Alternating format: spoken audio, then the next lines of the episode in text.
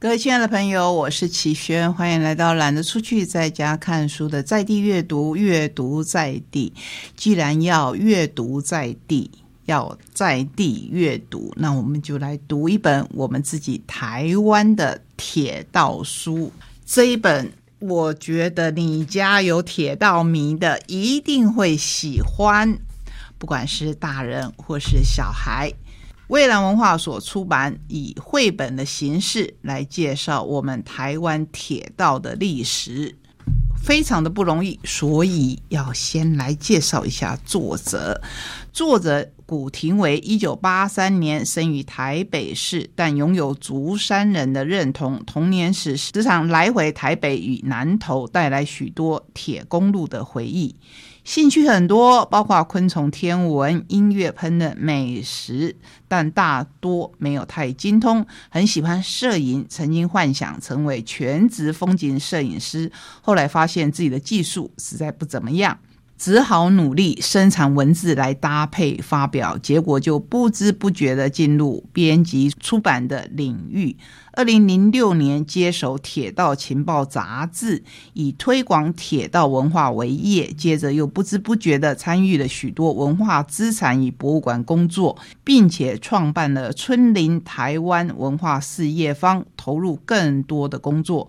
登山是古廷伟的另一个兴趣，足迹。遍布焦山、终极山、高山、古道遗迹、登山，还有与铁道的交集处，这是很重要的。这个就是林业铁道，以及爬到山上俯瞰铁道风景。目前是一位不自由的工作者，我觉得他说的好好哦。大家都认为我们这一行是自由业，其实是最不自由的。担任《铁道情报》杂志总编辑。就打狗驿故事馆的馆长，台湾交通文化资产保存学会的理事长。画画的人呢？我希望我没有把他名字念错，因为他用的是英文拼成的名字 c r a t e r 本名洪天贤，一九七八年生。设计师与插画工作者，二零零四年开始投入独立创作与设计，擅长使用多种插画风格与设计结合，并且喜欢使用超现实变异的手法。绘制插画，融合神话故事与讽刺性的幽默，用天真浪漫缓缓倾诉人生与社会的现实。二零二一年与诗人王小迪合作绘本《什么将你带走》，获选二零二二年的波隆纳拉加兹一百本绘本与与四十六届金鼎奖图书插画奖。目前居住在高雄，每天持续不断的在现实量词与创作理想中持续用画笔奋斗着。如果各位有兴趣，其实可以去搜寻一下他们，看看这两位创作者在创作《台湾铁道》这一本书上遭遇到的困难，以及他们克服万难，为我们呈现了这么好看的一本绘本。这里面从我们。台湾铁道由无到有的过程，就是我们刚才选书提到的，也有日本人倾注的心力，而且其中有一幅画是画家他特别提出的，因为你要呈现当时台湾铁道最豪华的一面。当然是日本的贵族他们来台湾游玩的时候做的包厢，可是现在这些包厢我们已经看不到啦。到底要从哪里去呈现呢？当然是要从很多很多的历史照片里面去揣摩坐在里面的样子。所以我们就有一幅这样子的图画，看起来真的是古色古香又很有意思。台湾的铁道发展了多少年了呢？我们从全世界的历史来看，从一八三零年代开始，铁道成为陆地上最让人信赖的交通工具。比起牛车、马车，甚至是运河、火车的速度快、运量大、舒适安全，而且随着技术的进步，这些显著的优势还能持续的提升。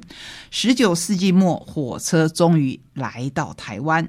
和其他国家的经验一样，这个全新的运输工具为这块土地带来势不可挡的发展与繁荣。百年来，各式各样、大大小小的火车行驶在不同轨距的铁道上，有的是开得飞快，有的是缓缓行进，服务着台湾的各项产业及人群，在台湾的铁道历史上写下多元多变的篇章。刚才提到了，如果你是在一个平原的国家，而且是货运的火车的话，你干嘛在乎它准不准点呢？它只要能够把货运到目的地就好，那当然就不用在乎它准不准点。可是，在我们台湾这样规模的火车，其实相对的是少，而且是稀有的。可以想象到的，就是。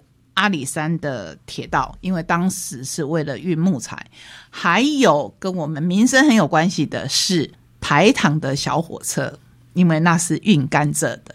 除此之外，我们好像大部分的火车都是在运人。那在这里有一段历史要跟各位分享，跟我们台东。很有关系的，你还记得小时候你坐过的？当然要跟齐轩一样有点年纪的，你坐过的那一种要把窗户由下往上开的蒸汽火车吗？经过山洞的时候，还会提醒你把窗户关下来，不然一过去以后，你的脸可能会有点灰尘，甚至你的鼻子用卫生纸去擦一擦都会黑黑的。那我们刚才有说到。看不见的神助攻是哪一些呢？当然是后勤人员。纵贯铁道刚通车的时候，台北到高雄的行程超过十四小时，可以想象吗？到了一九三九年，已经缩短到七点五小时。火车速度变快，有很多的原因，最容易想到的当然是火车头的性能变得更好。但其实远远不仅于此。搭火车的过程当中，我们会遇到很多工作人员，像是。售票员、检票员、列车长，还有威风凛凛的司机，当然，司机担负的责任也是最重大的。可是，要让整个铁道系统维持的顺畅，有许多工作是我们看不到的，而且必须二十四小时不间断的进行。例如，要能让火车高速且稳定的移动，就必须实时检修。保养铁轨使之稳固，密集的列车行驶在少数的轨道上，要靠头脑厉害的人排出时间表，以确保营运时间距最大。载客量与安全性。最重要的是，火车头和车厢都要经常保养，维持最佳的状态，才能提供一次又一次快速且舒适的服务。下一次在搭火车的时候，真的要想想幕后有很多很多的工作人员。我们的生活当中，真的是一日所需，百工为备。好，我们再来介绍一段，对我们台东是很重要的窄轨的台东线，位在花东纵谷的台东线，紧接在纵贯铁道的完工后就启动喽。那是在很久很久以前了。由于东部的发展远逊于西部，运输需求并不高，因此采用跟唐长铁道一样的七六二公里轨距来铺设。第一阶段从花莲到玉里就耗时多年。你知道什么时候通车的吗？一九一七年才终于通车。由于运量很低，所以从台东到关山的路线是直接向从事地方开垦的公司买下现成的轻便铁道，而最后的玉里到关山这一段是在一九二六年接通。也就是说，起先只有花莲到玉里一段。还有台东到关山一段，那关山到玉里这一段是一直到一九二六年才接通，那时候我们才开始有从花莲到台东的火车道。近年来，我们还不断的在努力，不管是日本的准点发车，还是我们台湾火车的安全跟便利性。今天把这两本书延伸过来跟您介绍，因为。火车在我们的记忆当中，不但只是便捷的交通，它还有很多浪漫的想象。刚才一开始有提到，火车跟推理小说，尤其是日本的推理小说，有很紧密的联系关系。不过，今天我们要介绍两本推理小说跟火车都没有关系，他们是独步出版的《凶人迪杀人事件》以及《咖喱的女神》，很有趣的两本小说。我们先来介绍第一本《凶人迪杀人事件》，作者是金春昌宏。你该不会以为侦探就应该不惜冒生命危险找出凶手吧？这是里面一位人物对主角所提出的问题。那各位读者朋友，你觉得呢？这本书非常的特殊，我从接到的时候就很赞叹，因为它是封在。塑胶膜里面，那个塑胶膜不是像我们印象中的封膜，它真的是一个塑胶袋，连塑胶袋都有经过设计。那你必须像吃糖果一样把它撕开，然后它其实还有夹链袋，你还是可以再把它放回去，非常的有意思。白日这里是现实与幻梦交织的游乐园，夜晚这里是怪物的杀人狩猎场。里面有哪些人物呢？智力的怪物少女侦探比留子，对上了暴力的怪物深夜斩首的巨人，再对上了藏在我方的神秘杀手。凶人底，这是游乐园中的吃人宅邸，一旦进去就无法活着出来。侦探见其比留子受到委托，和助手叶春浪及一群武装佣兵团夜半潜入调查。他们在地底下找到了一座堆满白骨的房间，又遇到了前所未见的巨人袭击。巨人固定在夜晚出没，斩断人类头颅。众人受困宅邸，无法逃离。夜晚，这里是巨人的狩猎场，幸存者只能在白日谋划。然而，唯有人类才能犯下的杀人事件。同时上演，他们对抗的不仅是巨人，还有藏在彼此间的人类杀人魔。更糟的是，我们的主角人物，也就是这一位神探女子比留子，她失踪了。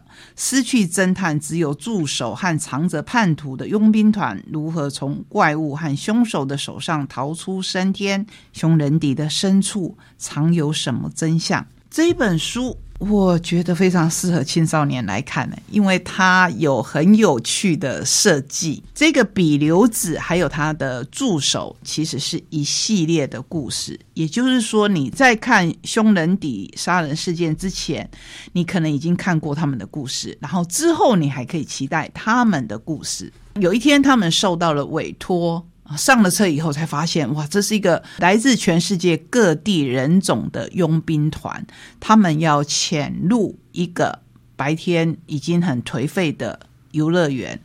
那为什么会受到这个委托？是因为游乐园里面发生了怪奇事件，就是被叫入凶人底，也就是这个游乐园的原主他住的地方，一旦被叫进去，就再也看不到这个人出来了。结果在这边非法打工的一位越南籍劳工，他发现他的好朋友被叫进去以后就没有再出来。他每天战战兢兢的工作，结果发现下一个要被叫进去的人是他，他急了，所以就找了这些人来帮忙。那这些人可不可以解开之前的谜团呢？就请你亲自来看，拭目以待。自己另外一本《咖喱的女神》。是短篇小说集结而成，在冤罪推定里面说的是：我真的被洗脑了吗？我的记忆是真的还是假的？你说我真的没有杀人吗？政治正确的警察小说，为什么写到女警察时非得加上“女”这个字？为什么写到少年犯罪时，犯人就要出身贫困？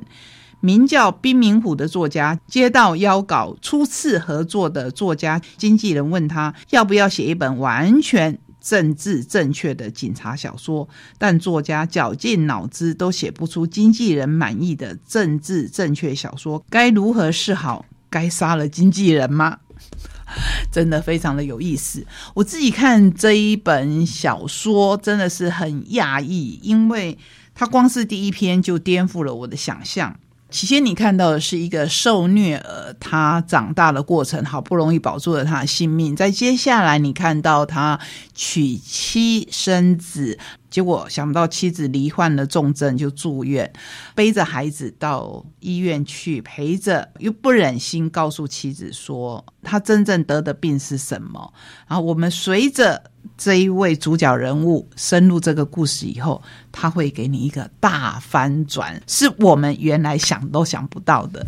光是凭第一篇，我就被这一本《咖喱女神》深深的吸引，也很期待叶真忠贤。这一位作家的下一本小说，最后我们要来跟您分享的是《社群故事圈粉术》，就近出版，作者是街头故事李白，他包办了里面的文跟图，把他自己的亲身经历跟大家分享。透过社群媒体经营创作是许多人的选择，能顺利带来知名度和收入的话，就更棒了。当然，每一个。社群网站的经营者都是这样子想的。不过，你是否也有这样的担心？虽然想经营社群，但苦于内容不够独特，不知如何推广，或是害怕自己没钱打广告而却步。事实上，你需要的不是一夜爆红，而是从头开始建立真实的影响力。拥有十八万粉丝的超人气插画家，街头故事李白，首度公开顶尖创作者都在用的故事行销手法，从画一单赚一单的街头画家，到拥有数十种被动收入的创业者，更是众多知名品牌指定的合作对象。作者将以亲身的经历告诉你，想靠兴趣吃饭。做好兴趣以外的事情更重要，这是不是回到我们的选书？你看到了一位作者，他要把书写好，其实他的广泛的兴趣是很重要的，才可以让他的笔更加的生动，才可以让他的人生经验更加的丰富。本书没有生硬的理论，用每个人能够懂的方式，带你轻松理解如何操作。社群流量，学会业配心法，吸引忠实粉丝，并且掌握品牌价值、故事体验、社群经营三大核心能力，让你的创作为自己带来第二份收入。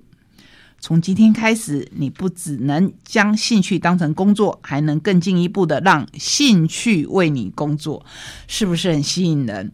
我相信他就是有他成功的经验。这十八万粉丝可不是轻易得来的。这本书真的可以把着你的手，教你怎么靠兴趣养活自己。社群创作者是怎么盈利的？如何用故事让你的创作打中人心？后面还有很多很多可以吸引你的哦，所以今天我们用这本书来画上结尾。希望阅读可以带给我们的不只是知识，还有更多更多。谢谢你让我在空中分享这些书。我们下个礼拜同一时间空中再会，拜拜。